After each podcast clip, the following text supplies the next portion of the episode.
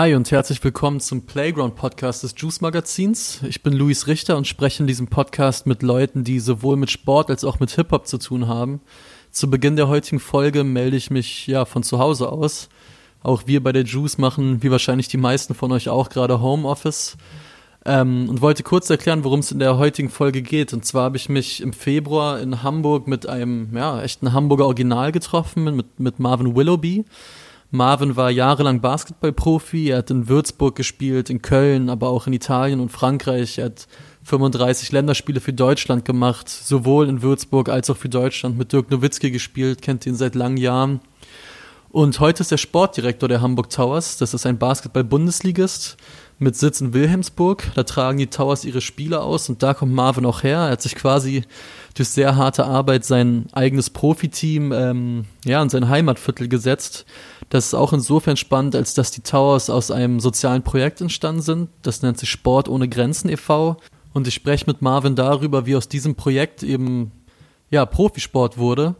Und generell sprechen wir über ihn als Spieler, aber auch jetzt über seine Arbeit als Sportdirektor, aber vor allem auch über ihn und seine Verbindung zu Hip-Hop, über die Zeit, in der er selbst Hip-Hop gemacht hat, über Freestyle-Sessions auf Würzburger Partys mit Dirk Nowitzki. Ähm, relativ breites Themenspektrum, glaube ich. Und nach so rund 45 Minuten switcht dann der Gesprächspartner und zwar habe ich noch geskypt mit Malik Müller. Malik ist Spieler bei den Hamburg Towers und nutzt gerade die Zeit, die er hat, weil zum einen natürlich die Bundesliga pausiert wegen Corona, zum anderen aber auch, weil er verletzt ist, um ja, selbst Musik zu machen zu Hause. Und ich habe mit ihm ein bisschen darüber gesprochen, was das Musikmachen ihm gibt, äh, woher seine Leidenschaft dafür kommt und wie sich das auch mit dem Sport verträgt. Los geht's aber erstmal, wie gesagt, mit dem Gespräch mit Marvin Willoughby. Und zum Einstieg habe ich ihn auf ein Zitat angesprochen, was er dem Five-Magazin gesagt hat.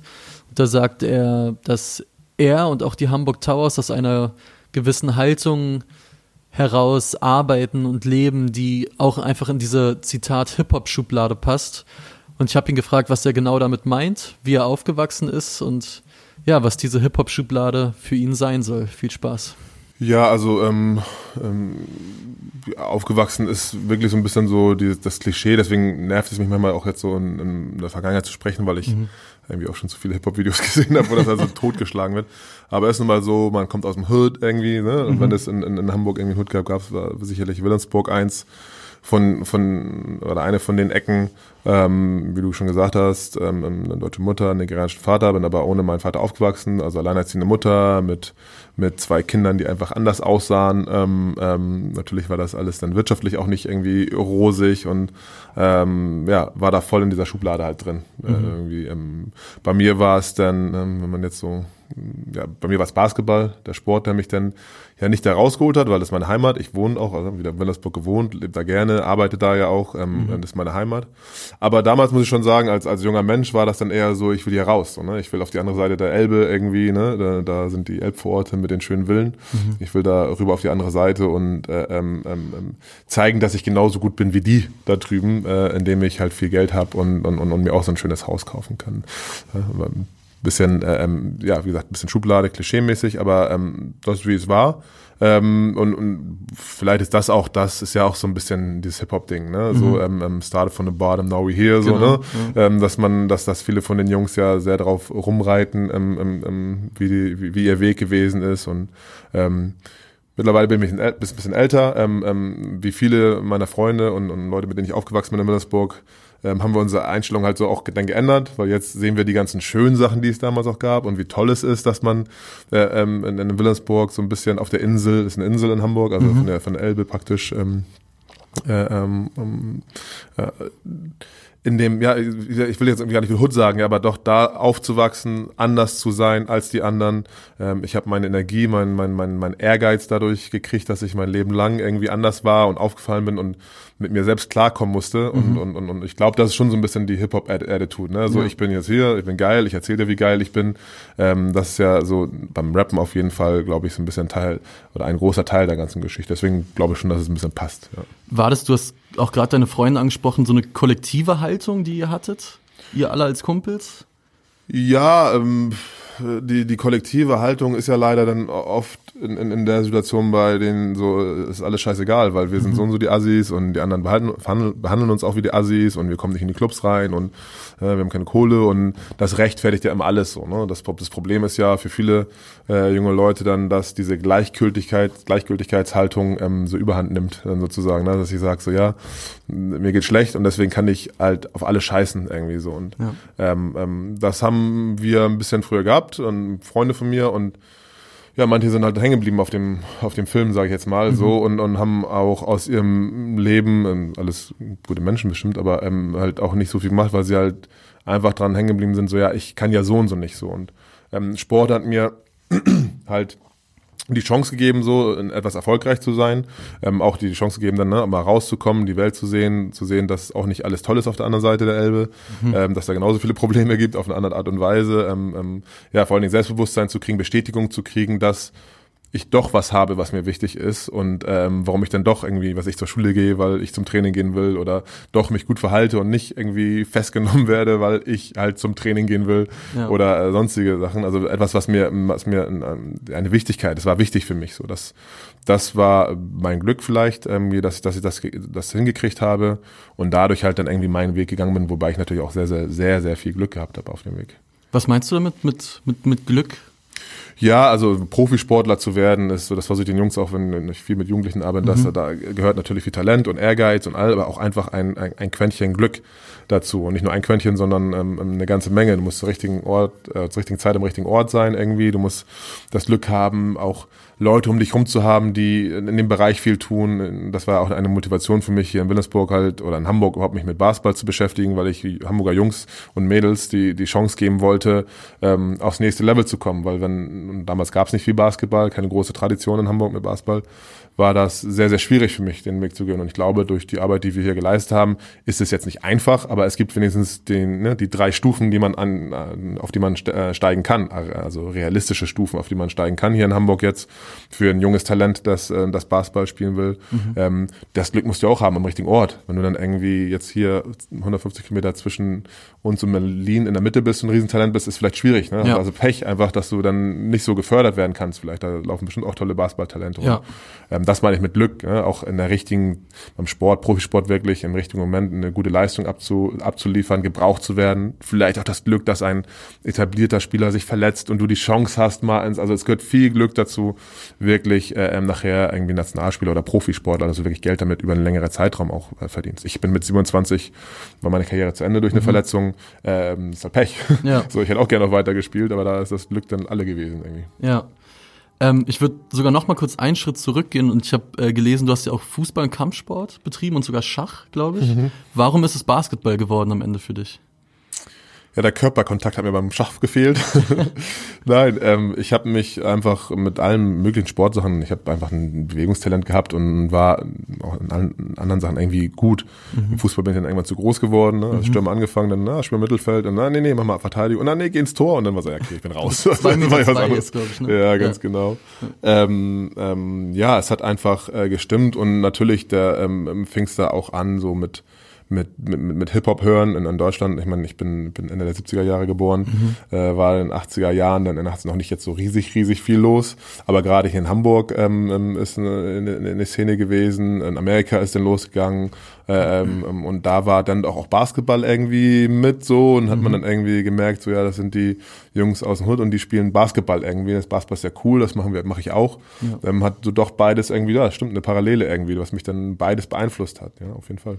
Was waren so die ersten vielleicht Hip-Hop-Sachen, die du gehört hast? Ja, klar, hier, ich bin Hamburger, also die Beginner ist natürlich ja, klar, ja. die Deutsch-Sachen, äh, die Beginner sind für uns alle ne, Rap-Götter. Ja. also für mich und ich glaube alle, die mit mir hier aufgewachsen sind.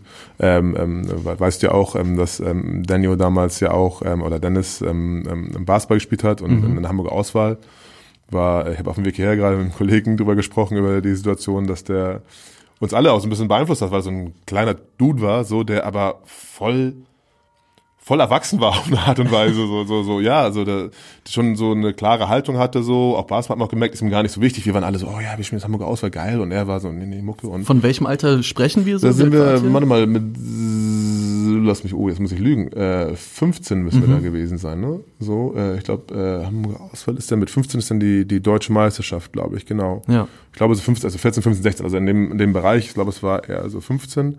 Also er war 15, ich war noch ein Jahr jünger, bin jünger, aber ähm, ähm, ja, wir haben dann so, du spielst dann Hamburger Auswahl und dann gegen die Berlin-Auswahl und die Bayern-Auswahl, dann spielen wir so deutsche Meisterschaften, wenn du für deine Stadtmannschaft sozusagen spielst. Äh, und da haben wir jetzt zusammen in der Mannschaft gespielt und er hat damals auch schon Mucke gemacht, da waren natürlich die Beginner nicht die Beginner so, aber Ja. ähm, wir so haben das mitgekriegt. Ich bin halt nicht so in Hamburg aufgewachsen, bin ja in Wilhelmsburg aufgewachsen für, für mich. Da gab es auch keinen, der das irgendwie so verstanden hat, aber ich habe ein, zwei Freunde, die dann in einem Spüttel gelebt haben, damals schon, und da wusste ich schon irgendwie oder gehört, so, ah, da geht irgendwie was, da passiert was so mit Mucke. Das war auch nicht so klar Hip-Hop, Hip-Hop. Die kommen ja aus verschiedensten Ecken, so äh, die beiden oder die drei damals oder vier damals sogar noch. Ähm, ähm, aber ja, das waren die ersten deutschen Kontakte zu Hip-Hop, aber ganz klar, damals Public Enemy, die, die Sachen NWA, dann, es gab ja noch sowas, wissen die meisten heute nicht mehr, aber Platten und so, da hat man dann mal ein Vinyl irgendwie gehabt, so, ähm, ich weiß, meine Oma hatte dann irgendwann Kabelfernsehen und dann gab's halt MTV, MTV Raps, äh, so Ja. Geschichten, wo man dann so Videos, äh, Musikvideos gesehen hat und KS One und solche Leute gesehen hat irgendwie. Also das waren die Kontakte, mit, der ich an, mit denen ich angefangen habe, dann auch zu hören und natürlich voll hängen geblieben bin und schon immer so, ne, Hamburg ist Hip-Hop-Stadt dann seitdem, ne, und die Menge dann auch gestartet haben, war für, für mich dann auch immer ja, durchgezogen, ne, Hip-Hop, Hamburg, Hip-Hop, da Ja. hat was, natürlich so ein bisschen diese Links, äh, links von der Mitte Attitude, so und so in, in Hamburg irgendwie so, das, das, das hat einen dann schon, ja, beeinflusst, dass wir alle irgendwie dann so drauf haben. Klassische Frage, die man jetzt natürlich stellen muss, hast du, bist du selbst mal ans Mic gesteppt? Normal. ja, also als ich Profi geworden bin, und dann, dann meine erste Profistation war Würzburg, wie du gesagt hast, hat ein Kumpel mit mir ähm, zusammen ähm, im, im zweiten Jahr, Darko Kresic, der macht immer noch, der ist immer noch im Hip-Hop äh, unterwegs, macht immer noch Beats, äh, ähm, war, hat damals angefangen und haben wir in der Wohnung, da hat er dann einen Computer und dann hat er Fruity Loops gehabt so und ich wusste, wir wussten alle nicht so, was ist. Ja. Ein anderer Kumpel war da, mein bester Freund irgendwie und dann sind wir zum Training und wir wussten irgendwie nicht, wie man dann was aufnimmt hin und her und in, während wir beim Training machen, hat der irgendwie gecheckt, wie man dann doch was aufnehmen kann. Dann Ja. ne? wie man und da ging's los und, und, und aus Spaß habe ich da äh, mit ihm zusammen ein bisschen was gemacht, weil als Basketballprofi ist immer ein bisschen so, du hast nicht genug Zeit, irgendwas anderes richtig zu machen neben der Karriere, aber du hast zu viel Zeit eigentlich, um nichts zu machen. Und hatte ein paar gute, einflussreiche Trainer auf mich, die mir immer gesagt haben, du musst irgendwas neben dem Sport machen. Mach eine Sprache, spiel ein Instrument und, und, und dann habe ich gesagt, ja, okay, ich mache ein Instrument, aber nicht wirklich, also eine Klavier kann ich nicht, sondern wir haben dann angefangen, irgendwie versucht, Beats zu machen irgendwie. Und er hat das wirklich durchgezogen, ist hart dabei geblieben, hat nach seiner Basketballkarriere dann direkt den Übergang in, in die Musik, aber ich hab, äh, bin dem, dem Basketball treu Ja. geblieben, aber haben dann auch uns hingesetzt und versucht, so ein, ein, ein paar Reime zu schreiben, das aufzunehmen, zu gucken, wie, wie funktioniert das. Und äh, ähm, für mich war es immer nur Spaß und Hobby nebenbei, nicht um irgendwas zu veröffentlichen oder irgendwie aufzutreten, sondern einfach was zu machen. Und ich fand es richtig geil und mit unseren Freunden, dass wir halt was geschafft, weißt du, du schaffst ja was, du machst ja Kunst, so du schaffst ja etwas und produzierst das Voll. und die Freunde sagen, ja geil, oder sagen halt Scheiße irgendwie, ne? Ähm, das hat mir schon Spaß gebracht, aber mein Ding war auf jeden Fall Basketball. War Dirk mal dabei? Ähm, wir haben auf einer Party, es gibt sogar Bilder. Äh, ja, auf jeden Fall. Äh, es gibt äh, Fotos, wo er das Mikro in der Hand hat, weil wir dann auf einer Party bei uns in der Wohnung ähm, ähm, ähm, ähm, Beats gespielt haben von uns und ähm, gefreestylt haben. Haben, wir konnten es natürlich jetzt nicht so und möchte jetzt auch nicht gebattelt werden, ich bin nicht gut, ähm, aber wir haben Spaß dran gehabt, einfach das zu machen, so, weil die, die jungen Menschen, also wir damals haben ja einfach, ähm, ähm, ähm, ja, äh, Hip-Hop war ein Teil des Ja. Ganzen so, ne? Und dann hat man sich halt mal hingesetzt und äh, ähm, wir waren halt immer für die Würzburg ein bisschen die Hamburger Crew, so die so Hip-Hop gemacht haben und ich fand das dann cool. Und Dirk ist auch immer zum Spaß zu haben gewesen und dann Ja. haben wir ein bisschen gefreestylt auf einer Party mal. Doch, auf jeden Fall. Cool. Ich habe mal vor vier Monaten habe ich auch für die Five eine relativ große Geschichte über die Verbindung von Basketball und Hip Hop geschrieben und habe da mit einem Typen gequatscht. Achan Jay heißt der. Der spielt jetzt in Königs Wusterhausen Regionalliga, aber war auch lange in der Bundesliga und der macht auch Mucke. Und was ich interessant war, wir haben, wir haben darüber gesprochen, dass als Basketballer oder als Sportler, Mannschaftssportler ist es ja immer so, du hast einen Gegner. Du hast immer jemanden, der dich an deinem Ziel hindern kann. Und beim Musikmachen meinte er, hatte dann mal was gefunden, wo niemand ihn stoppen kann. Du kannst einfach machen. Du hast keinen Schiedsrichter, du hast keinen Gegner. Du kannst dich einfach ausleben. War das auch so ein bisschen das, was du da gefunden hast dann drin? Ja, auf jeden Fall. Ne? Es gibt keine, ähm, es gibt keine Regeln sozusagen. Ne? Das hat mir, das hat mir auf jeden Fall ähm, gefallen. Ich muss mir gerade mal. Das Mike, ja.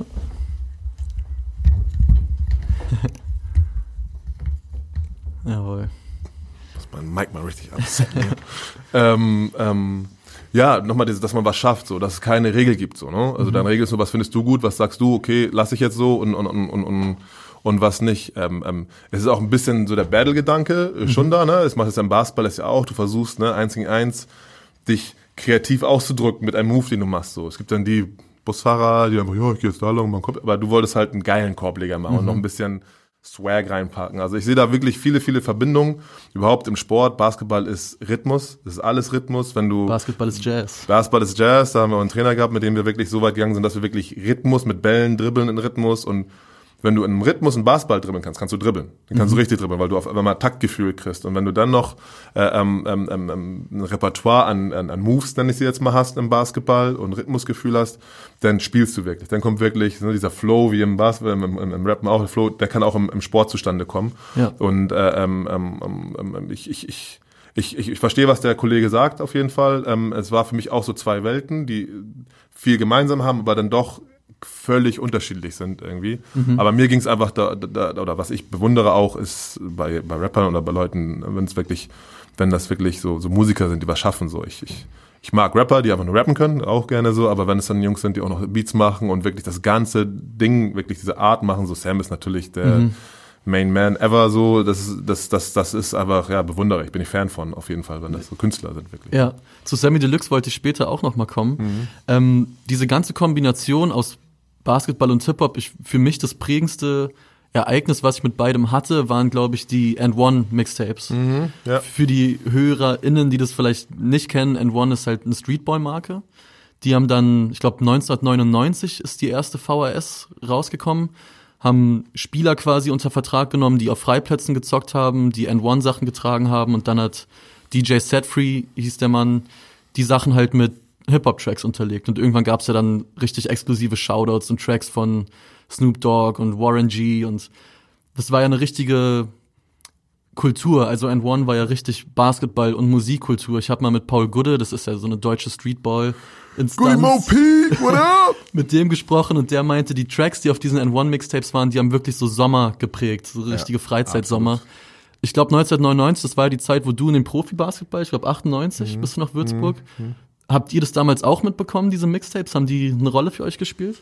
Ja, auf jeden Fall. Man muss erklären, dass im Basketball fast ein bisschen unterschieden wird. Es wird unterschieden zwischen dem klassischen Hallenbasketball, 5 gegen 5 und Trainer wieder, ne, wie du von meintest, mit dem Trainer und Schiedsrichter und mhm. Regeln. Und dann gibt's Streetball. Dann ja. gibt's draußen und da gibt's keinen Schiedsrichter. Du musst dich mit deinem Gegenüber einigen irgendwie und vor allem gerade in Amiland damals so einigen, ohne den abzuknallen so, sondern mhm. und auch nicht sich zu beulen mit dem, sondern wirf drum. Okay, wenn du recht haben willst, musst du jetzt einen geilen Move machen und den treffen irgendwie. Ne? Da, damit fing das an, dass dann mehr dann da auch, äh, ja, Freestyle wie Freestyle rappen, dann auch Freestyle spielen. So, ne? es, es ging gar nicht so effizient und so effektiv wie möglich zu sein, sondern es muss so nice wie möglich sein. Du mhm. musst halt einen geilen, nice Move. Du brauchst das Spiel nicht gewinnen, aber wenn du den geilsten Move am Abend gemacht hast, warst du the man. Und, und ich glaube, dass da auch dann auch wieder so ein bisschen in, in, in, in Hood oder in, in, in, in der Neighborhood zumindest äh, am Basketballplatz haben halt die, die Rapper und die, die Baller sich getroffen irgendwie so und das waren die coolen so. Das mhm. war, das waren dann die dann irgendwann ähm, erst so die Randfiguren waren, die nicht ernst genommen wurden, aber immer mehr Mainstream wurden. Ne? Die Basketballer wurden immer bekannter und waren Basketballstars und die Rapper wurden immer bekannter, weil sie Musikstars wurden, obwohl sie eigentlich das gemacht haben, was sie immer gemacht haben, was sich so nicht so ganz viele früher früher äh, interessiert haben. Also ja. dieses Mixtape-Geschichte war äh, äh auch Paul Goode ist ein guter Freund von mir geworden in der mhm. Zeit, weil er genau das in Köln, ich habe auch in Köln gespielt dann. Ja. Da ist er, er ist der Streetball, deutsche Basketball-Man ever so. Also er ist das auf jeden Fall. Und wir haben zusammen Zeit verbracht und ich war so ein Hallenbasketballer. Also ich habe super viel Liebe für, für, für das draußen gehabt, aber mir war auch klar, so, da bin ich nicht der ja. Chef da draußen, so dann bin ich, klar kann ich spielen und ich werde auch ein Spiel gewinnen, so, aber ich werde nicht der sein, der den nicesten Move macht. Und er ja. äh, äh, war absolut das.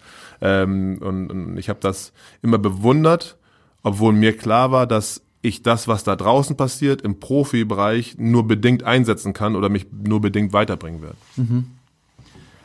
Hast du damals ähm, oder generell zu dieser Würzburger Zeit kann man ja mal noch sagen, es ist ja im deutschen Basketball schon eine legendäre Truppe, glaube ich. Ihr wart ja diese jungen Wilden, wurdet ihr gelabelt. Also du warst da, da war Robert Garrett, Damon Green war da, Dirk Nowitzki war natürlich da. Das ist ja, ja schon, wer sich ein bisschen mit Basketball-Bundesliga auseinandersetzt, dem sagt das was, auf jeden Fall. Bist du damals oder seid ihr damals vielleicht auch mit diesem dieser Zuneigung auch für Hip Hop irgendwie hausieren gegangen? Ich frage deshalb, weil ich habe mal ähm, damals hieß er noch Misan Nikakbaze mhm. interviewt, heute mhm. Misan Haldin, auch ehemaliger Nationalspieler, Bundesliga-Profi. Der ist ja damit schon, der war ein extrovertierter Typ, der hat es ja schon nach außen getragen und ich glaube, das war nicht immer zu seinem Vorteil in der öffentlichen Wahrnehmung. Also da gab es ja damals teilweise echt eine sehr einseitige Berichterstattung, mhm. irgendwie der tätowierte Hip-Hop-Junge und bla bla bla. Wie habt ihr das damals erlebt oder habt ihr das überhaupt so erlebt irgendwie? Nein, na klar haben wir das erlebt. Also ähm, ähm, also erstmal auf die jungen Wilden zu kommen. Mhm. Ähm, ähm, wir waren ja auch schon so ein Schritt in der Evolution des Basketballs, der nicht dieses klassische deutsche ja. Basketball-Ding gemacht hat, sondern einfach ein paar junge Kerle, die einfach wie beknackt hoch und runter gelaufen sind und auch so ein bisschen weniger das Klassische gemacht haben und sehr angeeckt sind damit auch. Mhm. Ähm, ähm, Dirk Nowitzki, äh, ähm, ähm Rob, Robse, DeMar Green und ich waren halt alles so sozusagen Jünger von äh, ähm, ähm Holger Geschwindner, der genau. uns auch diese Spielweise einfach zu spielen äh, ähm, ähm, ähm, beigebracht hat und, und, und auch, auch mit in die Wiege gelegt hat irgendwie.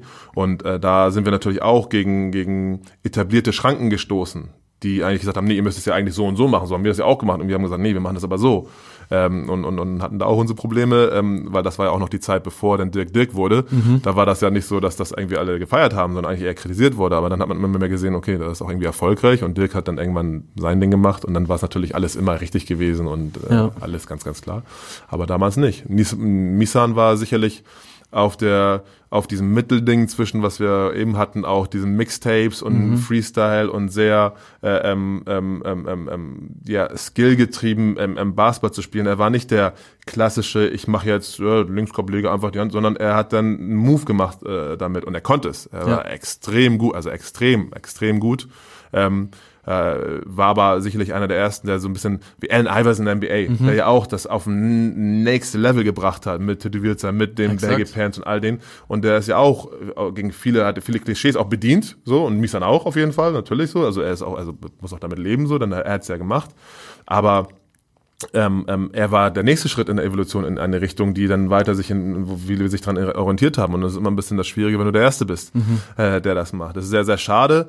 Ähm, ähm, Dennis Schröder vielleicht noch einen Schritt weiter die später gewesen. Ja, die Flex Gang so, ne, ja. ne, wo viele dann irgendwie auch jetzt, ich will auch gar nicht jetzt Hayden sagen oder so, aber ähm, ähm, ähm, sich darüber aufregen und gar nicht das sehen, worum es eigentlich geht. Den Basketballer sind nur alles, was neben dem Court passiert, was ihnen halt nicht so passt. Und man kann ja. das gut finden oder schlecht finden. Aber guck mal, wie der Ball, also wie der spielt, so bam, Ende. Punkt, der ganz so, nebenbei ja auch das Bundesliga-Team in Braunschweig äh, mitträgt, auch finanziell. Ja, jetzt äh, äh, ist er da aktiv, mehr oder weniger. Ich weiß nicht, äh, wie viel es ist, aber es geht um ihn als Person mhm. und jetzt gerade so, was du halt dann darstellst und wenn du halt zu dir stehst und dann sind wir bei den Beginnern dann damals wieder auch so, Dennis und und und, und ja, du machst ja was Neues, machst dein Ding so und ja, eine Menge Leute folgen dann irgendwann oder auch nicht, dann, dann bist du halt, aber du machst dein Ding und mhm. passt dich nicht jemanden an. So und, und das wieder parallel vielleicht zum Hip Hop oder auch im Basketball, da gibt es ein, einzelne Personen, die die sich getraut haben, den Weg zu gehen, auch den Preis vielleicht dafür bezahlt haben und wie du sagst, auch viele Probleme dadurch gehabt haben und es sich hätten leichter machen können, mhm. vielleicht, aber gesagt haben, nee, ich bin so wie ich bin und entweder du akzeptierst mich so oder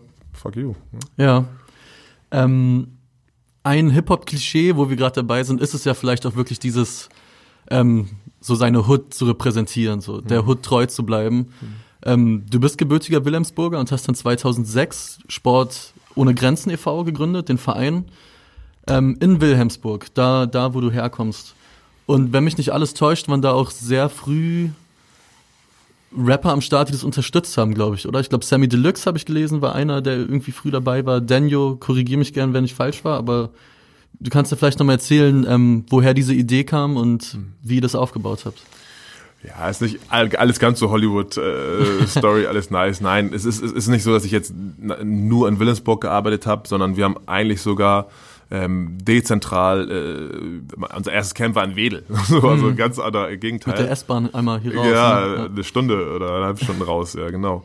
Ähm, ähm, aber unsere Arbeit war einfach die, dass wir wie soll ich sagen, ein bisschen die Sprache der Jugend noch gesprochen haben und, und unser der Zweck des Vereins, den wir gegründet haben, war ja Vermittlung von sozialen Fähigkeiten im Sport. Wir wollten einfach nur äh, ähm, all den Jungs und Mädels da draußen, die das Gefühl haben, so ja, die finden uns alle scheiße und alles gegen uns, weil wir sind, denen zeigen, guck mal, es gibt in der Gruppe, in der Gesellschaft bestimmte Regeln, die musst du befolgen so und das heißt nicht, dass du irgendjemanden in den Arsch kriechen musst, aber wenn du freundlich bist, ist die große Wahrscheinlichkeit, dass jemand auch freundlich ist. Ne? Wenn du nicht die ganze Zeit fuck you jemand ins Gesicht schreist, so ist es vielleicht auch besser, als wenn du das tust, wenn du mhm. was von ihm willst. Also paar Grunddinger, die auch in einer Sportmannschaft äh, passieren. Wir wollen das spielerisch machen und denen nicht irgendwie mit dem Zeigefinger kommen, sondern spielerisch in einem Team, wenn du das und das machst, wenn du dich anstrengst, wenn du nicht so gut bist, wenn du vielleicht ein bisschen langsam machst, wenn du sehr gut bist, also bestimmte Verhaltensmuster, die in der Gruppe funktionieren, damit eine Gruppe erfolgreicher sein kann. So, das wollten wir ähm, vermitteln.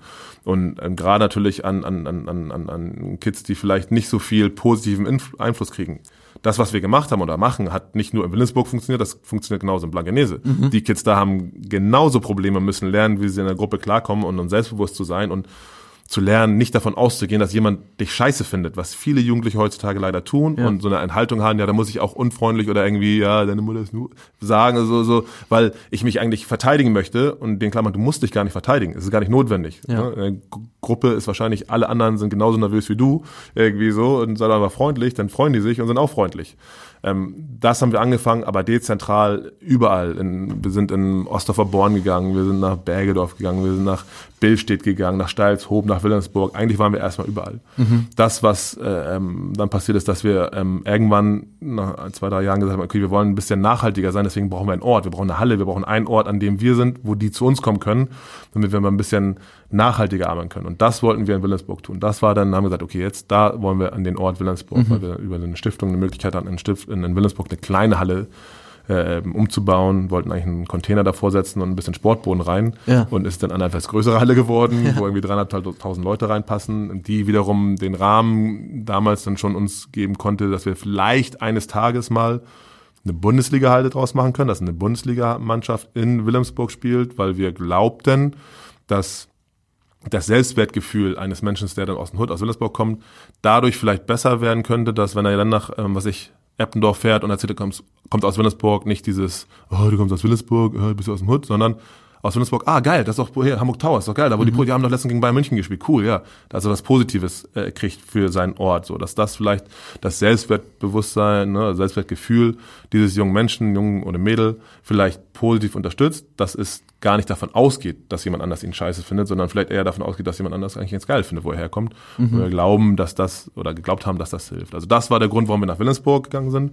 Und mit Sam haben wir damals, das war noch in den Zeiten, wo wir wirklich dezentral unterwegs waren, ein ganz cooles Projekt gemacht, wo auch sein Verein draus entstanden ist, Crossover e.V., den mhm. er wirklich immer sogar noch äh, hat und was macht, ja. wo wir gemeinsam auch für die Integration was machen wollten. Ne? Also wir haben Sportunterricht, praktisch im Sportunterricht Basketball als Teamfähigkeit gemacht und er hat im Deutschunterricht praktisch gesagt, sag deine Meinung, so, egal wie, Prosa, schreib ein Gedicht, Rap, ne, egal wie, aber sag, ne? trau dich, das ist gut, Leute ne, wollen hören, was du zu sagen hast, so, also, ne? und das wollten wir zusammenbringen und da haben wir verschiedene Schulformen, also was ich, Hauptschule St. Pauli mhm. mit dem Gymnasium äh, ähm, ähm, ähm, ähm, Blankenese und der, ähm, was weiß ich, Stadtteilschule aus Stalthoop, also verschiedenste Ecken zusammenbringen, um den Kids über diese Sport und Basketball mit den ne, Musik- oder Sportstars, äh, sie zu motivieren, ja. zu merken, ey, die sind ja genau wie ich. Die haben ja genau so viel Sorge wie ich, die sind genauso stolz auf Sachen wie ich, die machen ja genauso Fehler wie ich, so, die, wir, sind, wir sind gleich so, auch wenn wir anders aussehen.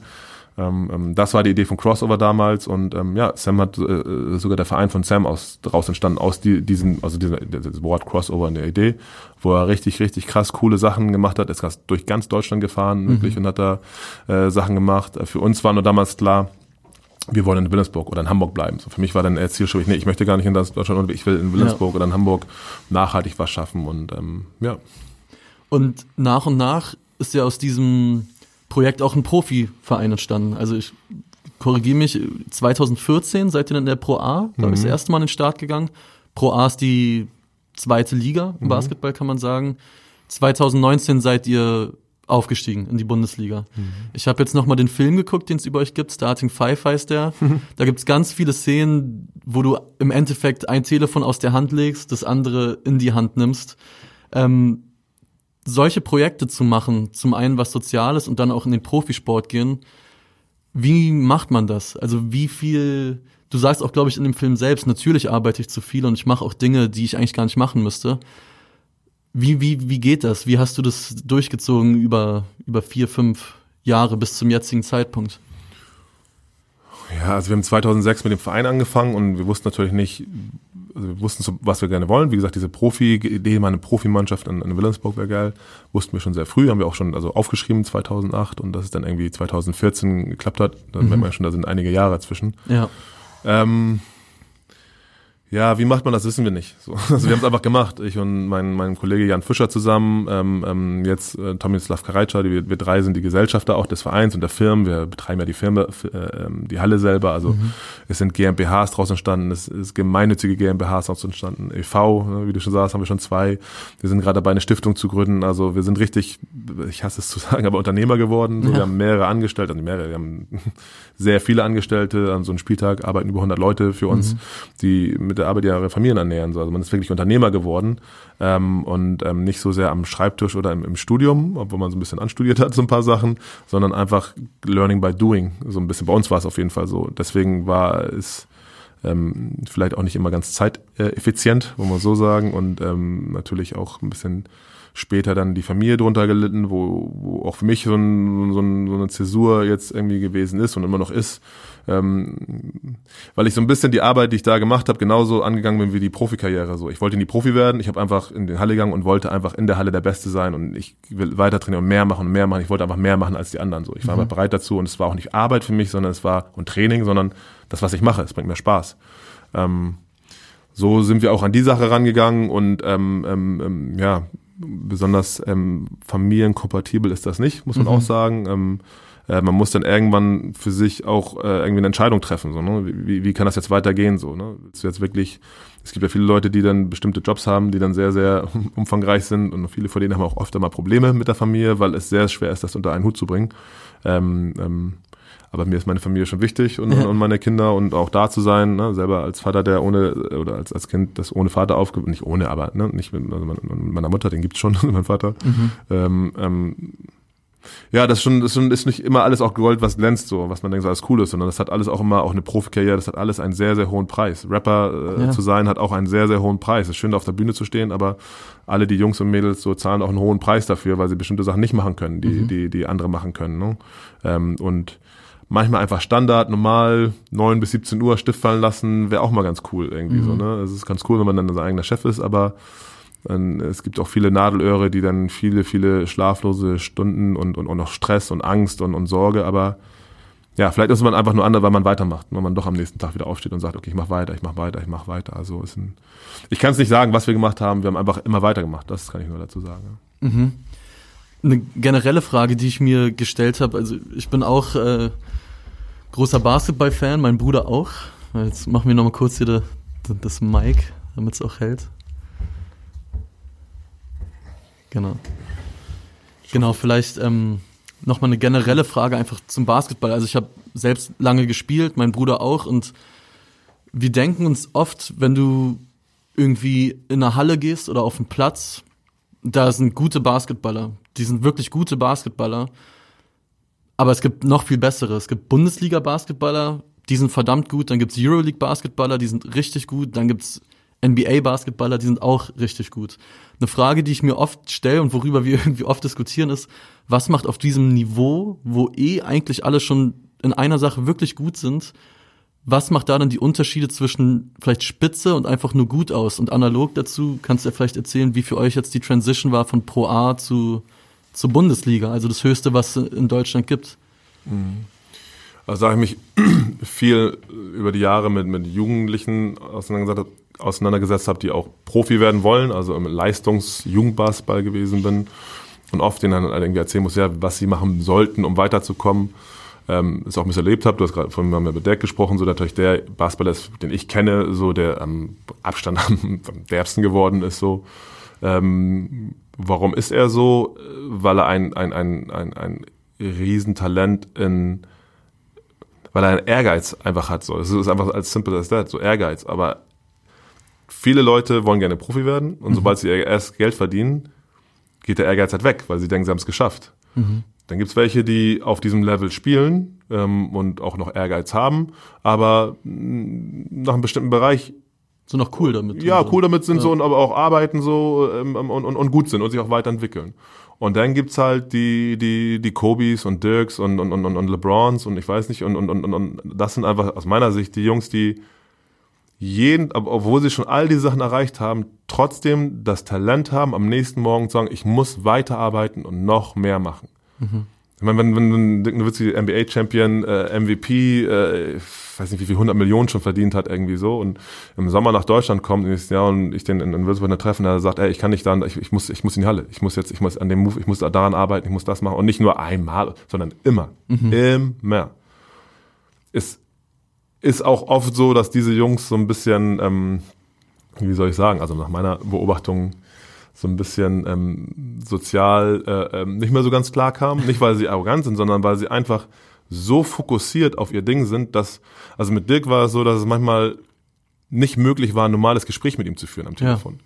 Oder natürlich kannst du mit ihm sprechen, aber du hast wirklich, du merkst, du kriegst Presseantworten jetzt so. Ja, wie geht's denn? Ja, mir geht's heute gut. Äh, ich denke, es war, so hat er mit dir auch, und du denkst, ey, was ist mit dir los? Hallo, alles klar?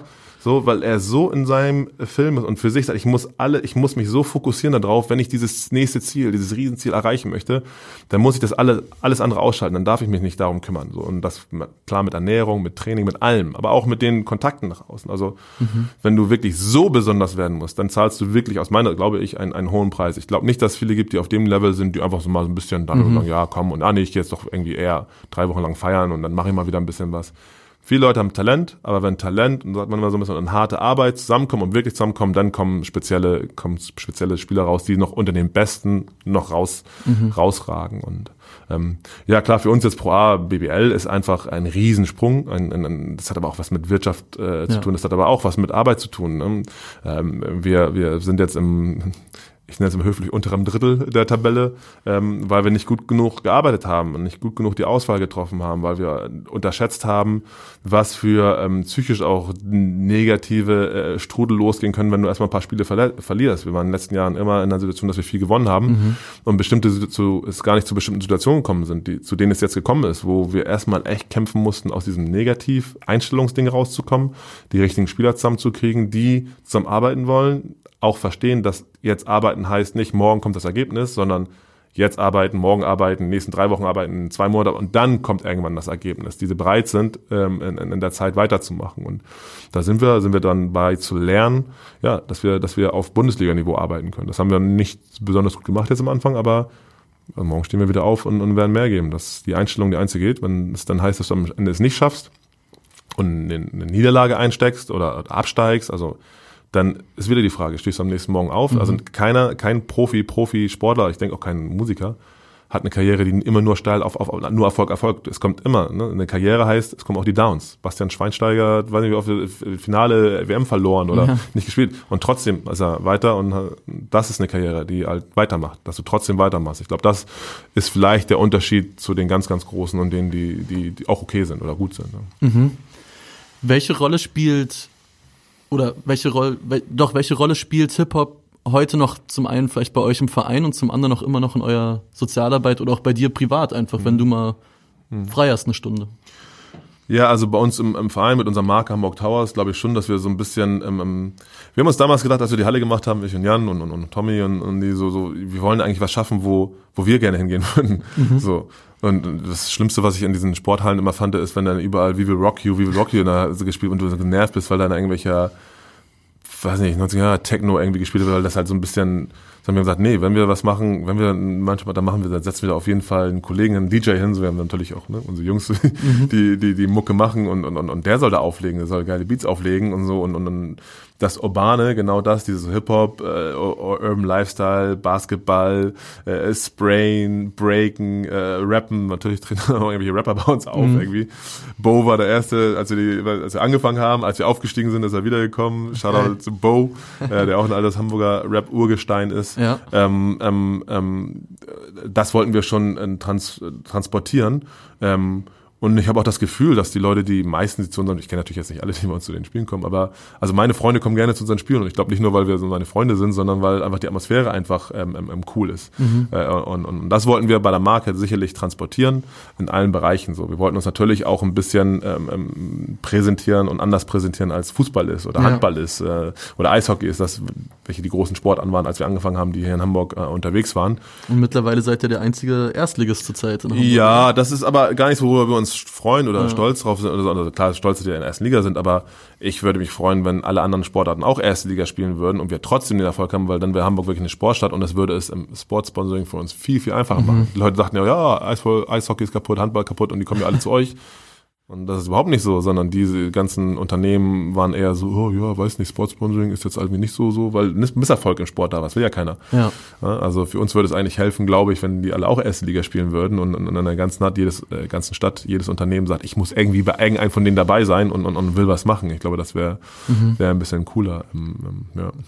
Merkst du, also ich bin nicht so naiv, oder ich stelle, versuche die Frage mal möglichst unnaiv zu stellen. ich weiß natürlich, Profisportler das ist deren Job. Die wollen möglichst viel Geld verdienen in den 13, 14 Jahren, die sie haben mit ihrem Körper. Kann sowas wie diese Haltung, die ihr transportieren wollt, für irgendwelche 20-Jährigen ein Mitgrund sein, dass sie Bock auf euch haben, dass sie sagen, es ist nicht nur ein Basketballverein, sondern die Kultur irgendwie genau dieses Ding, vielleicht auch mit Musik etc., was ihr transportieren wollt, dass es auch ein gewisser Lifestyle ist. Ähm, springen der Spieler drauf an? Merkst du das, dass die das cool finden oder ist das am Ende, wenn die Zahl auf dem Papier nicht stimmt, egal? So? Ja, es gibt ja nicht nur, also für uns ist ja nicht nur der Spieler wichtig, für uns, für mich ist ja auch der Zuschauer wichtig. Mhm. Also für mich ist ja auch der, der reinkommt, ein Geld dafür bezahlt, äh, das Spiel zu sehen und sich ein T-Shirt von uns kauft, wo wir auch gucken, dass wir ein bisschen einen geilen Style haben. Mit dem und, Run DMC. Äh, ja, genau, ja, zum Beispiel, ja. ne, wo, wo, wo wir auch versuchen, ähm, ja, stylistisch zu sein oder einen Style zu haben oder was zu repräsentieren. Damit grenzen wir uns natürlich ab. Manche mhm. Leute sagen, ne, das ist ja irgendwie albern so. Hamburg Towers Digger ist doch irgendwie so, das kannst du auch nicht machen als, mhm. und doch, können wir machen so. Wenn es dir nicht gefällt, ist es okay, weil eine anderen Menge anderen Leuten gefällt und dann gucken wir mal, wer nachher mehr ist, denen es gefällt oder nicht gefällt, so. Also, ja. ähm, ähm, also für uns geht's ja ging es ja von Anfang an darum, in der Stadt hier, ich habe ja schon gesagt, dass Basketball nicht so, also die Historie im Basketball ist nicht so riesig in Hamburg. Ja. Klar gab's Basketball, aber ist jetzt nicht so der Basketballstandort Deutschlands. Wir mussten äh, ähm, ja Leute überzeugen, die Sportart erklären und, und, und Leute überzeugen, es überhaupt auszuprobieren und, und halt auch zu zeigen, wir sind einfach anders so. Neu, Leute neugierig machen ne? mhm. und Leute dazu kriegen, in die Halle zu gehen und sagen, ah, da ist eine andere Atmosphäre, da ist was anders, das ist, eine, das ist ein anderer äh, Film als woanders, das mhm. gibt's nirgendwo, ne? so ein bisschen Alleinstellungsmerkmal. Ich glaube, das war unser Ziel oder ist unser Ziel und, und das haben wir auch ganz gut hingekriegt. Durch oder was ganz wichtig war, denn der erste, das erste Camp war noch Marvin Willoughby Basketball Camp, so weil wir uns an der Person, weil ich habe damals auch gespielt, ein paar mhm. kannten einen noch aus dem Fernsehen hin und her, weil wir die Kids ja motivieren wollten. Wir wollten ja Sozialarbeit machen und Kids motivieren, überhaupt zu kommen mir und allen anderen, oder mir war es auf jeden Fall damals ganz, ganz klar, das darf nicht so bleiben. Es darf sich nicht an einer Person festhängen. Wir müssen eine Marke schaffen, wir müssen einen Ort schaffen, an den die Kids gerne kommen wollen. Wir müssen einen Ort schaffen, eine Halle schaffen, wo die Kids äh, sagen, ja, das ist voll cool da zu sein. Und mhm. der Lehrer sagen kann, ja, wenn ihr euch vernünftig verhaltet, dann dürfen wir da hingehen. Dann dürft ihr da mitmachen. So. Dann können wir da was machen. So. Wenn ihr euch nicht, also das muss ihnen wieder, es muss ihnen was wert sein. Ja. Der, das Mädel aus dem Hut irgendwie, das einfach sagt, mir ist nichts was wert, ja, das ist ein Problem. Da haben, da haben wir in der Gesellschaft ein Riesenproblem, wenn es zu viele von diesen Menschen gibt. So. Wenn aber diese Menschen irgendwas haben, was sie cool finden, und das ist ja nur ein Tropfen auf dem Heißen Stein, wir aber auch andere Einrichtungen, andere mhm. Situationen schaffen, was ihnen wichtig ist, wo sie einen Wert drin sehen. So, wenn, wenn wir, das glaube ich, das so, wenn, wenn man Sozialarbeit nennt, dann nennen wir das so, ich nenne das einfach das machen, was wir machen. Mhm. Das wollten wir schaffen, ein, ein, ein etwas, was einen Wert hat, was Leute cool finden und was es ihnen wert ist, hinzugehen und die Regeln zu akzeptieren. Und die Regeln, die wir versuchen zu schaffen, sind halt so, dass es gruppenfähig ist, dass wir so miteinander klarkommen und nicht so, du musst alles so machen und äh, ich bekomme den Zeigefinger, du musst irgendwie so denken oder so, überhaupt nicht so. Aber du musst vernünftig Hallo sagen, guten ja. Tag sagen, wenn du reinkommst. So, das, das musst du schon. Ja. Aber vielleicht nochmal zurück zu den Spielern. Das ist jetzt aber nichts, was ähm, irgendwie, wenn ihr Spieler verpflichtet, für die groß eine, eine Rolle spielt oder? Doch, klar, die Marke ja. selber, der Verein, ne? Ja. also klar, am Ende des Tages ist natürlich im Sport Erfolg. Ne? Also ich mhm. glaube schon, dass wir cooler als Bayern München sind, so als Marke so, aber Wenn jetzt jemand hinstellt und sagt, ey, Bayern München Vertrag oder Hamburg Towers Vertrag, klar, klar. werden sie wahrscheinlich zu Bayern München gehen. Da sind wir schon realistisch. Ähm, ähm, aber natürlich willst du eine Marke äh, schaffen, ein, ein, nochmal ein Produkt, wo ein Junge, das war ich echt stolz drauf. Wir haben ein, ein sehr, sehr großes Talent bei uns im Verein, ähm, Justus Hollatz, das ist ein mhm. 18-Jähriger, der schon, der uns praktisch in die, in die, in die Bundesliga geschossen hat äh, und auch jetzt in der Bundesliga eine riesen Leistung bringt. Und ich habe selber ein Interview von ihm gesehen, wo er sagt, ey, vor drei Jahren stand ich da oben als Fan, er hat eine Stehkarte gekriegt und hat mir gesagt, ich will einmal da unten stehen und stehen, genau ja. für Hamburg bei den Hamburg Tower spielen so. Und das war die Idee, die wir damals hatten. Wir wollten etwas schaffen, eine Bühne schaffen, wie ein Rapper, eine Bühne schaffen, wo die sagen, ich will alles dafür tun und ich übe und ich trainiere und ich halte mich an Regeln und ich, ne, ich hab, mhm. mache etwas, was mir was, was, was wert, mir ist was wert ich will was erreichen, ich will das erreichen so und, und und und das war auf jeden Fall voll die Bestätigung für uns. Okay, wir sind auf dem richtigen Weg. Wir machen mhm. das, wir machen das, also wir gehen in die Richtung, das was wir hinkriegen wollten so. Und da ist ganz klar, natürlich ähm, ähm, ähm, auch die Stadt Hamburg. Natürlich reden wir ja nicht nur über Spieler, die aus Hamburg kommen, sondern ja. aus ganz Deutschland oder aus Amerika kommen Leute und ähm, da ist natürlich auch Hamburg und auch die Marke und die Geschichte, die wir haben. Das ja auch, das spricht sich bei den Spielern ja auch rum da stehen wir auch für was. Und da haben wir, glaube ich, ganz gute Karten, weil wir ein ganz positive, ja, eine ganz positive Marke sind. Ja. Wenn du, ich weiß nicht, ob du es tust, aber wenn du am, am Game Day mal in die Kabine geht, was läuft so bei den Jungs? Haben die Boxen an? Läuft irgendwas? Ja, da kommen wir zu dem Problem. äh, ich habe echt den Touch zu, ich, ich, ich habe das, ich kann das, also sorry so, ich bin dann auch so ein alter ja. Knacker jetzt, aber ich kann es auch nicht mehr hören, viele von den Sachen so. Mhm. Also so, ich, ich, ich, ich habe gesagt, ich, ich bin mit, mit, mit dem Beginner, mit Sam, mit Leuten, die echt gut sind, äh, wirklich auch, auch, auch Hip-Hop sind, wirklich Hip-Hop sind so. Und ähm, ähm, viele Rapper gibt es ja, die, die aus meiner Sicht jetzt nicht wirklich rappen können. Also sorry, also meine Meinung ja, so, das kann man ja gut finden, aber ich, ich, ich, ich sehe da nicht mehr den Skill so eigentlich äh, hinter, sondern äh, wie damals, es war ja auch damals einfach schocken. NWA war ja auch nicht anders. Schocken, irgendwie Schlimmes sagen so, weil das Teil, ne, dadurch verkaufst du. Das ist ja Teil ja. des äh, ähm, mir ist aber äh, oft heutzutage im Hip-Hop einfach nicht mehr ähm, ähm, ähm, ja, skillful genug mhm. so. Ich verstehe, dass man damit Geld verdient und wenn ich jetzt höre mit den, äh, habe ich gerade jetzt letzte Woche gelesen irgendwie, was für Geld und, und, und, und Klickzahlen und, und ja. Leute haben, wo ich manchmal die Sachen höre und denke so, willst du mich verarschen? Mhm. Damit verdienen die wirklich Geld, so, das ist, das reicht schon, so, also, da bin ich vielleicht ein bisschen dann so ein alter Sack jetzt, so, ne, ja. der sagt, ja, damals war alles anders, so, aber, ähm, ähm, ähm, die Jungs in der Kabine hören, hören alles, ähm, ähm, ist ein Querschnitt der Gesellschaft, wird auch nicht nur Hip-Hop gehört in der Kabine, aber natürlich, äh, ganz viel. Wir haben jetzt mit Mike Taylor einen Trainer, der auch beim Training, also nicht in jeder Trainingseinheit, aber beim Training machen wir, wenn auch Skilltraining ist, immer sehr, sehr laut mhm. Mucke an und ist auch so, ihr entscheidet und da laufen dann wirklich äh, von ASAP bis alles, auch gut, also geile Sachen auch, ähm, ja. ähm, nicht ganz so viel deutsche Pop, weil okay. wir natürlich sehr ähm, Ami-lastig ist, die, die Mannschaft und die auch ihren Musik äh, äh, ja, Vorstellungen da durchdrücken äh, äh, sehr viel ähm, ähm, aber auch ein bisschen deutsche Sachen laufen ab und ab und zu also Hip Hop ist schon noch die die die die Mucke der Sportart auf jeden Fall das war das Gespräch mit Marvin Willoughby, dem Sportdirektor der Hamburg Towers. Ich hoffe, das hat euch ein bisschen unterhalten. Ich hatte auf jeden Fall viel Spaß dabei.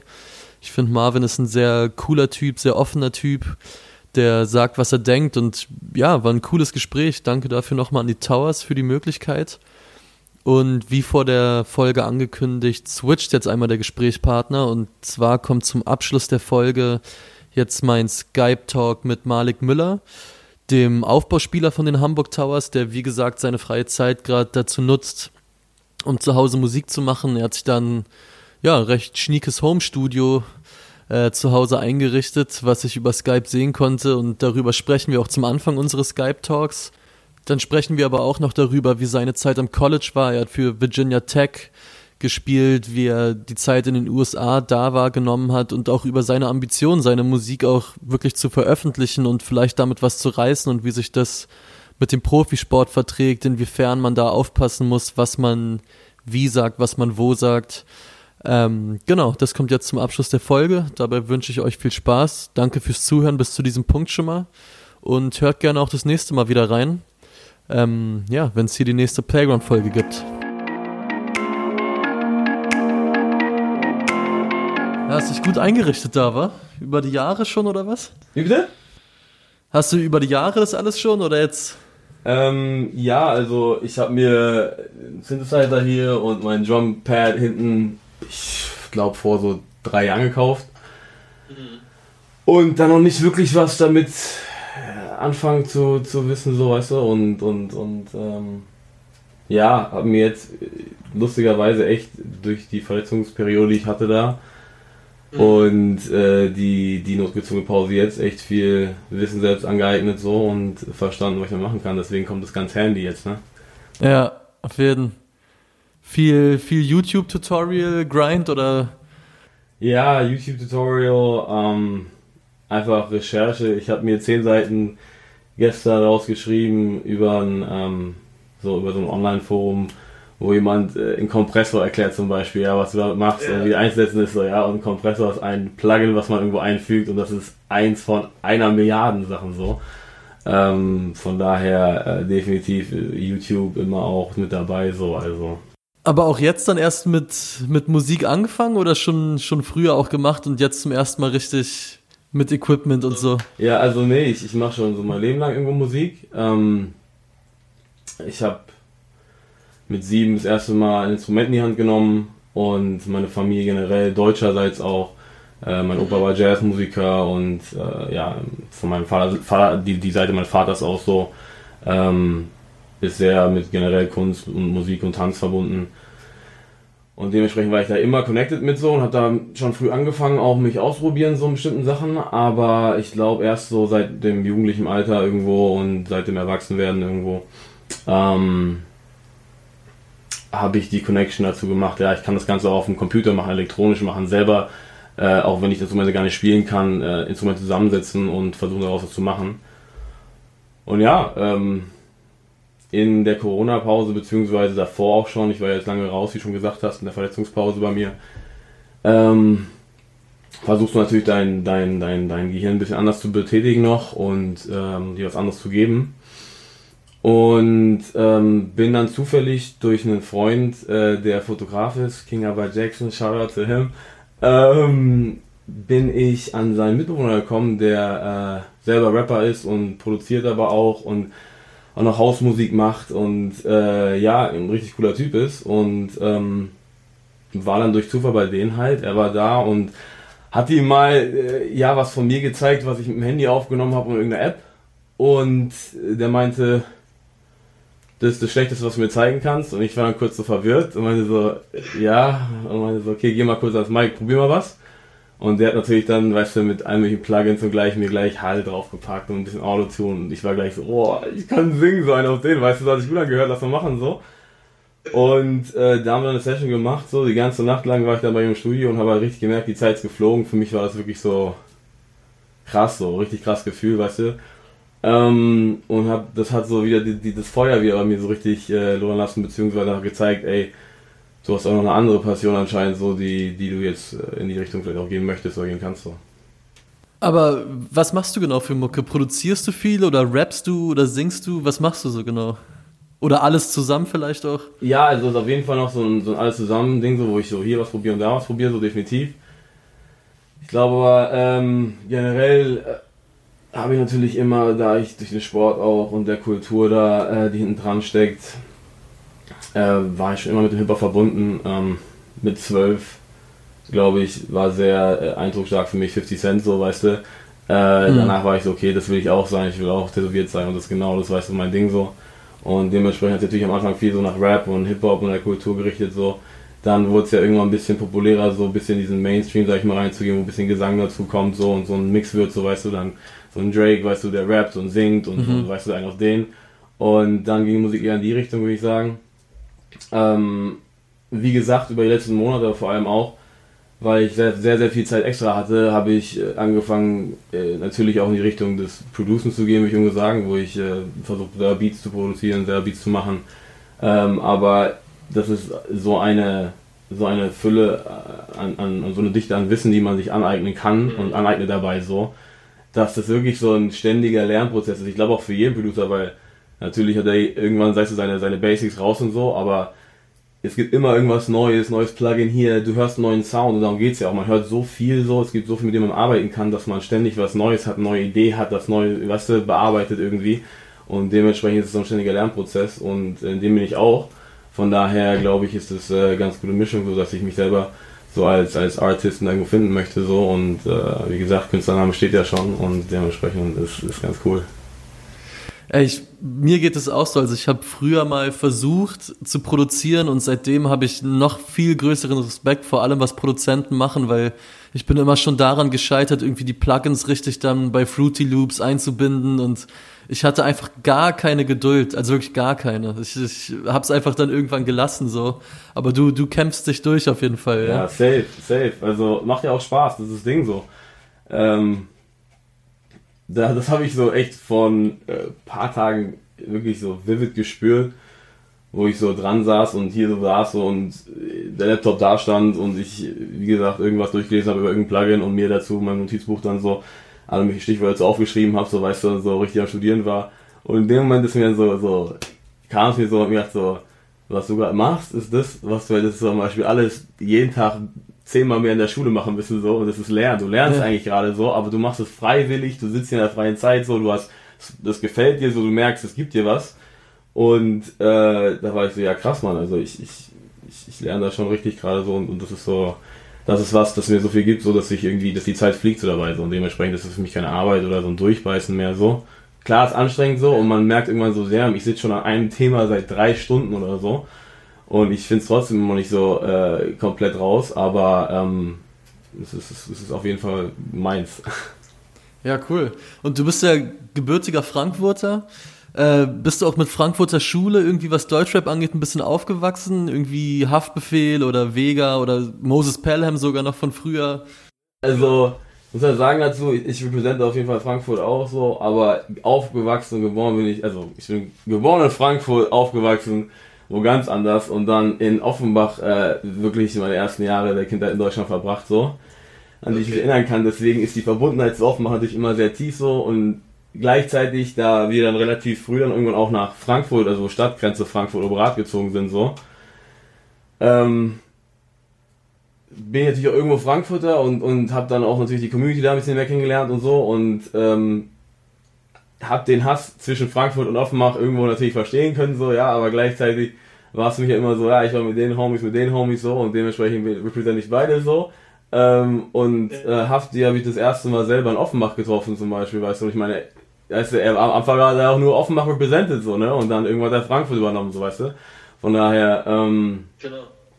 ja, ähm, definitiv, definitiv, definitiv äh, ist es so, dass, äh, dass ich sagen würde, dass äh, diese, diese Zeit schon krass war, irgendwo. Also. Mhm. Und was ich mir auch vorstellen kann, was äh, rein musikalisch eine krasse Zeit war, du warst ja auch am College, du hast für Virginia Tech gespielt. Ähm, also vor Ort in den USA, wie war das da? Ist man da irgendwie nochmal anders mit Musik konfrontiert? Bei den Trainings vielleicht, in den Hallen läuft auch, glaube ich, ich kenne es von NBA-Hallen auch nochmal andere Mucke, als sie hier in Deutschland in den Hallen läuft, auf jeden Fall. Wie war das da vor Ort? Ja, also äh, ich habe vorhin drüber nachgedacht, so nochmal ein bisschen zurückgedacht an die Zeit auch so, ähm, wie es für mich war. Und generell, äh, mhm. wenn ich daran. War auch nicht die leichteste, oder? Wie bitte? War auch nicht die leichteste Zeit, oder? Du warst nee. ja auch, musst das erste Jahr aussetzen. Ja, Mann, definitiv, definitiv. Also war schon, war schon sehr, sehr tough, äh, mental für mich so in ein anderes Land zu gehen und zu denken, so, okay, gut, du, du kannst ja gleich kickstarten und anfangen und bist excited und hyped und dann sagt jemand, du musst ein Jahr lang nur trainieren und darfst nicht mal an Spiel, Spielen teilnehmen oder mitfahren auswärts oder ja, generell auf dem Feld was machen. Aber ich habe die Zeit anders investiert dann, sage ich mal, beziehungsweise habe da gesagt, ich bin niemand, der gleich so aufgibt, so egal was. Und äh, ja, erste, was mir in den Sinn kam, hat mir erstmal hier Durchhaltevermögen auf Englisch auf den Arm tätowiert, so weißt du, da habe ich mich dran erinnert, einen auf den, weißt du, und äh, ja, ähm, habe das durchgezogen. Aber generell, was, was die Musik da äh, betrifft, natürlich, für mich gab es da so das, wenn ich dann denke, so zwei, so zwei Welten einfach. Es gab so Hip-Hop so und die schwarze Kultur mehr so und dann gab es Country-Musik bei denen so am College bei mir, weil es sehr Southerner war, so, weißt du, die Mädels in den Cowboy-Boots und den Jeans-Shorts und, und die ganzen Fraternity Boys, weißt du, mit den, mit den, mit den, ähm, na, den kurzen, ähm, diesen kurzen Korthosen oder whatever, ähm, und Polos an, so weißt du, wie man, wie aus dem Film so halt so, ne, und dann andererseits die ganzen Athleten und so und die die, die Leute, die mehr in einer anderen Kultur waren, die, die haben halt, waren halt hart Hip-Hopper so, ne? Und in der Halle ist immer irgendwie Hip-Hop gelaufen, so, ja. Also lustigerweise auch Country-Musik, wie gesagt, wenn zum Beispiel so zwei so Walk-Ons von uns, so weiße, weiße Walk-Ons so, so aus, aus, aus Richmond oder so da waren, dann haben die halt, äh, da war auf einmal Country-Musik, so, weißt du, aber eigentlich ist nur Hip-Hop gelaufen, so, also straight up. Da war, glaube ich, Walk-ons musst du vielleicht noch mal kurz erklären für die Leute, so. die nicht so im Basketball drin sind, was das ist. Ja, so ein Walk-up ähm, ist jemand, der ein Student an der Uni ist und äh, ich habe ja auch gerade weiß Walk-ups gesagt, das ist ja komplett rassistisch mein Fehler, sondern also, das kann egal wer Basketball spielt, so interessiert ist und an der Uni ist. Ähm, ja. Aber sage ich mal nicht das Talent hatte, dass er auf ein Level kam, wo er gesagt hat, okay, die Uni hat mir ein Stipendium angeboten so und ich kann da umsonst spielen. Ähm, der sagt aber, pass auf, okay, ich, ich arbeite nebenher oder meine Eltern haben viel Geld und ich gehe trotzdem an die Uni und ich würde trotzdem gerne dieses, dieses Team schaffen oder reinschaffen, in diese zwölf besten Spieler von dieser Uni zu kommen und ich weiß irgendwie, ich habe das Talent so oder ah, irgendwie kann ich mich da so reinklammern, so, oder vielleicht auch nur ein guter Trainingsspieler sein, so, es würde mir schon genug geben, so, einfach ein Programm dabei zu sein. Dann gibt es Möglichkeiten für diese bei so einem Auswahl-Trial-Tag so meistens so, ein paar Tage vor der Saison oder so, dahin zu gehen und die machen alles Mögliche mit. Und am Ende des Tages äh, entscheiden die Trainer so zwei, drei Walk-Ons, die dann dabei sein dürfen. So.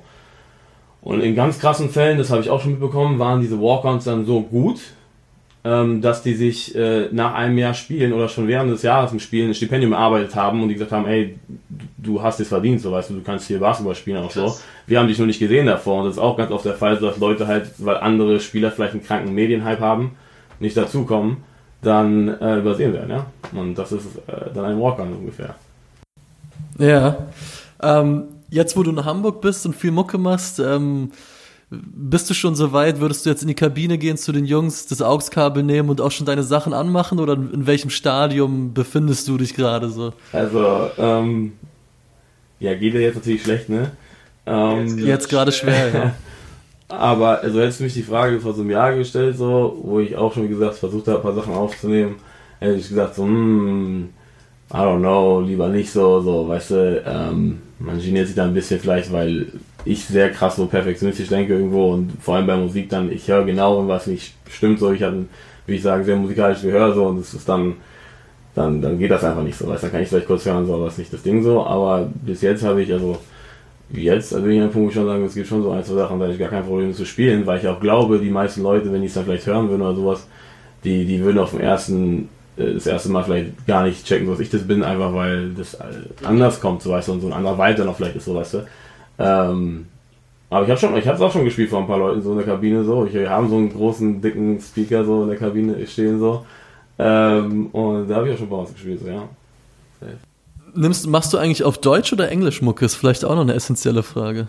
Ja, also äh, ich bin jemand, der vor allem, wenn er dann ein Beat hat, so oder entweder gebaut oder von jemandem bekommen oder einen gefunden hat, generell so, und zu dem Vibe so, dann mache ich das ganz gerne, dass ich einfach am Mic stehe und dazu erstmal ein bisschen freestyle so und schaue, was kommt, so wie der Mut ist so und äh, ja, manchmal macht man das so One Take so und auf einmal, da sitzt dann schon so fast alles, oder? Und du schneidest was raus hier, da und setzt was richtig.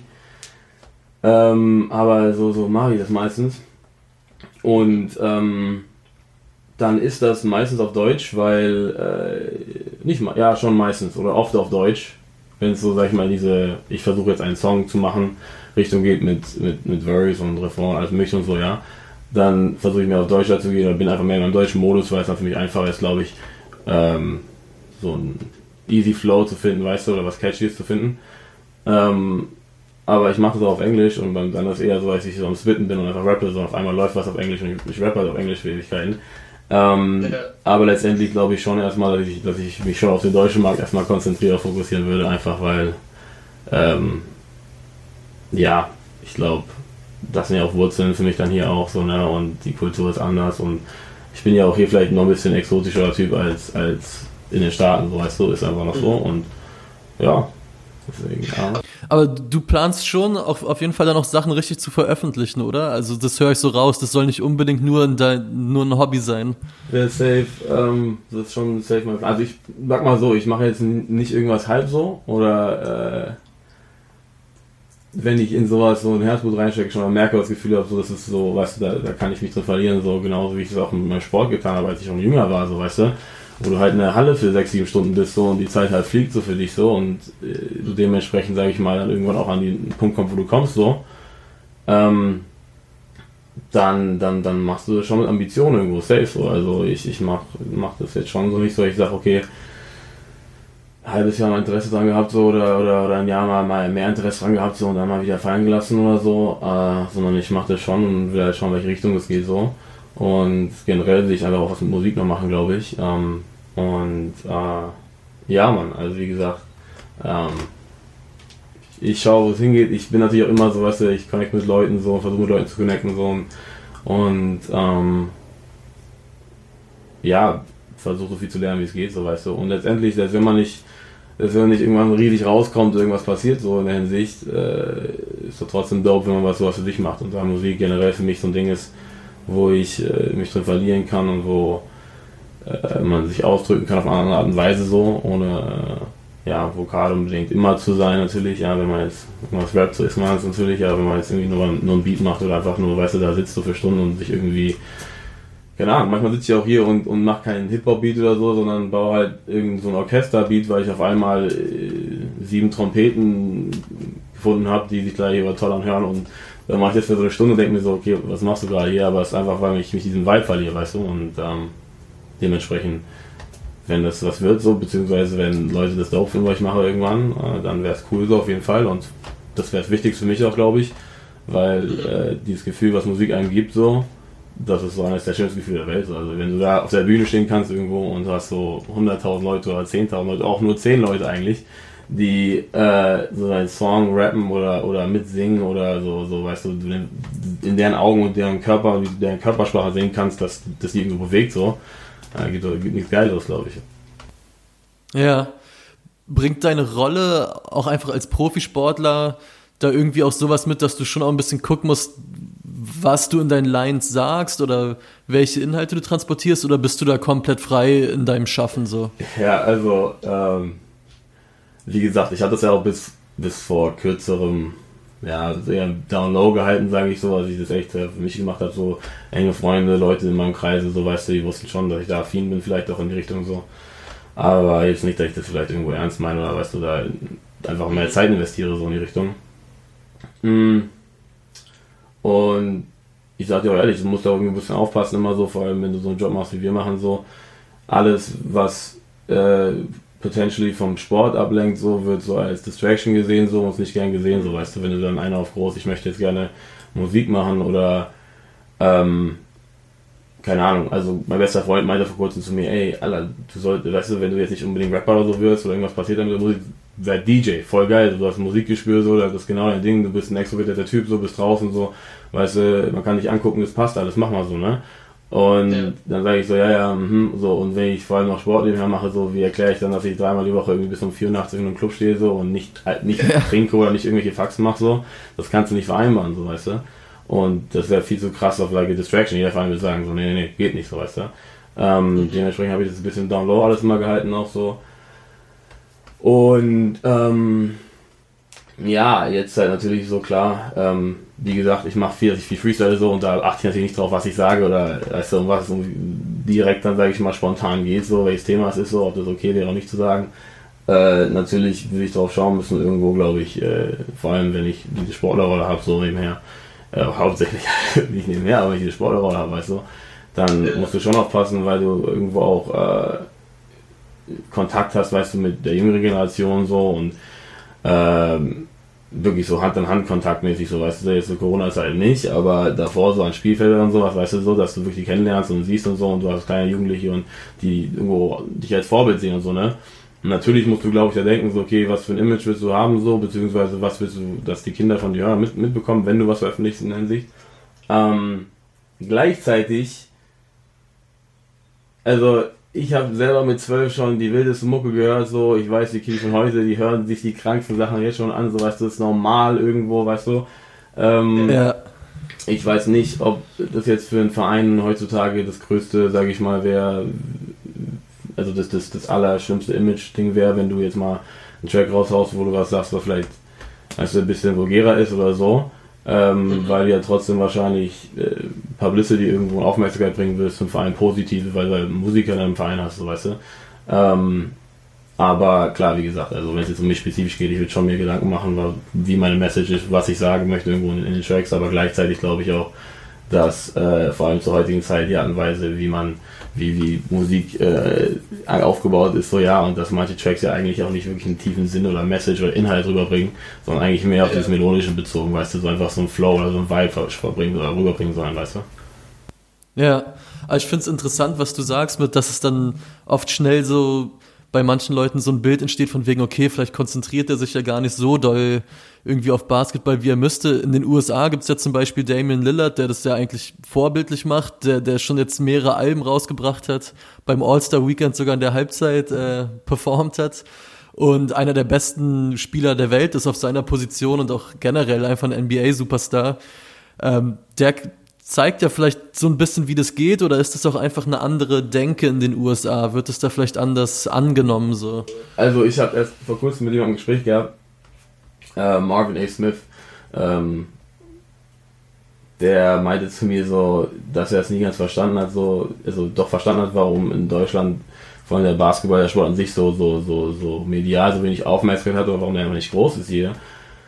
Ähm, weil sie hatten ja eigentlich die Amerika zum Abschauen gehabt, so, ne? aber die, die meinen da halt so, okay, das ist einfach was, das wollen die Deutschen nicht anscheinend, äh, weil letztendlich die Menschen fasziniert der Sport, ja, und die Fans, die interessiert der Sport und die gehen zum Sport und schauen sich's an und dann geht's während der drei Stunden, wo die da sind, um Basketball, Basketball, Basketball, die Stunde davor geht's um Basketball, die Stunde danach geht's um Basketball.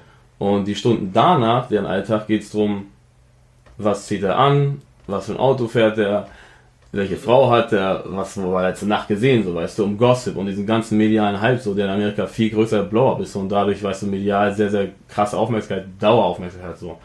Und ähm, da ist dann, glaube ich, so, weißt du, dass wenn du dann auf einmal einen Rapper noch hast in deinem Team, so, dass dann noch mehr Aufmerksamkeit, noch mehr Geld, was du irgendwo mit sich bringt, so, und das dann anders kapitalisiert wird als hier, so.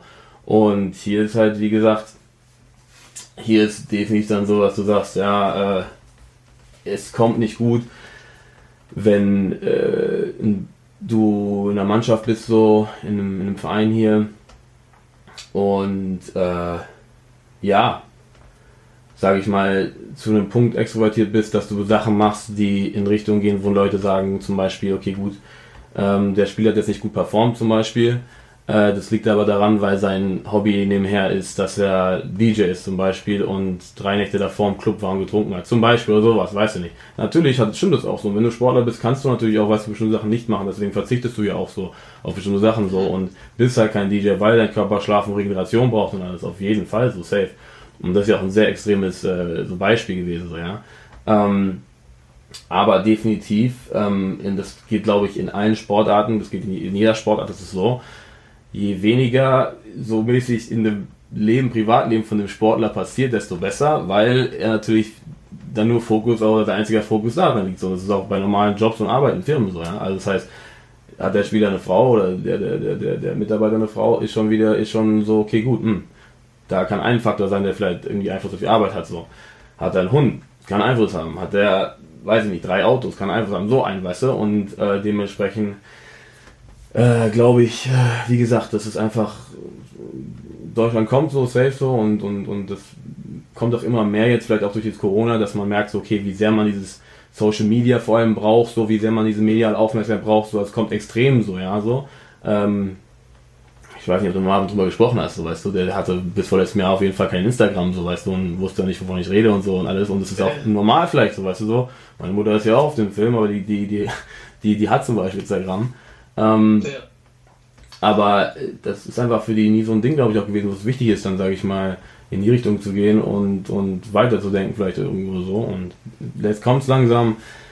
Aber wie gesagt, man muss dann sich schon Gedanken machen als Spieler, vor allem auch, was halt dein Job ist, so. Ja. Wie weit willst du es pushen, so, weißt du, oder, oder, oder du musst ja immer irgendwie in drei Richtungen denken, so, okay, ich möchte das machen, okay, habe ich Talent drin, ja, nein. More, vielleicht habe ich Talent drin.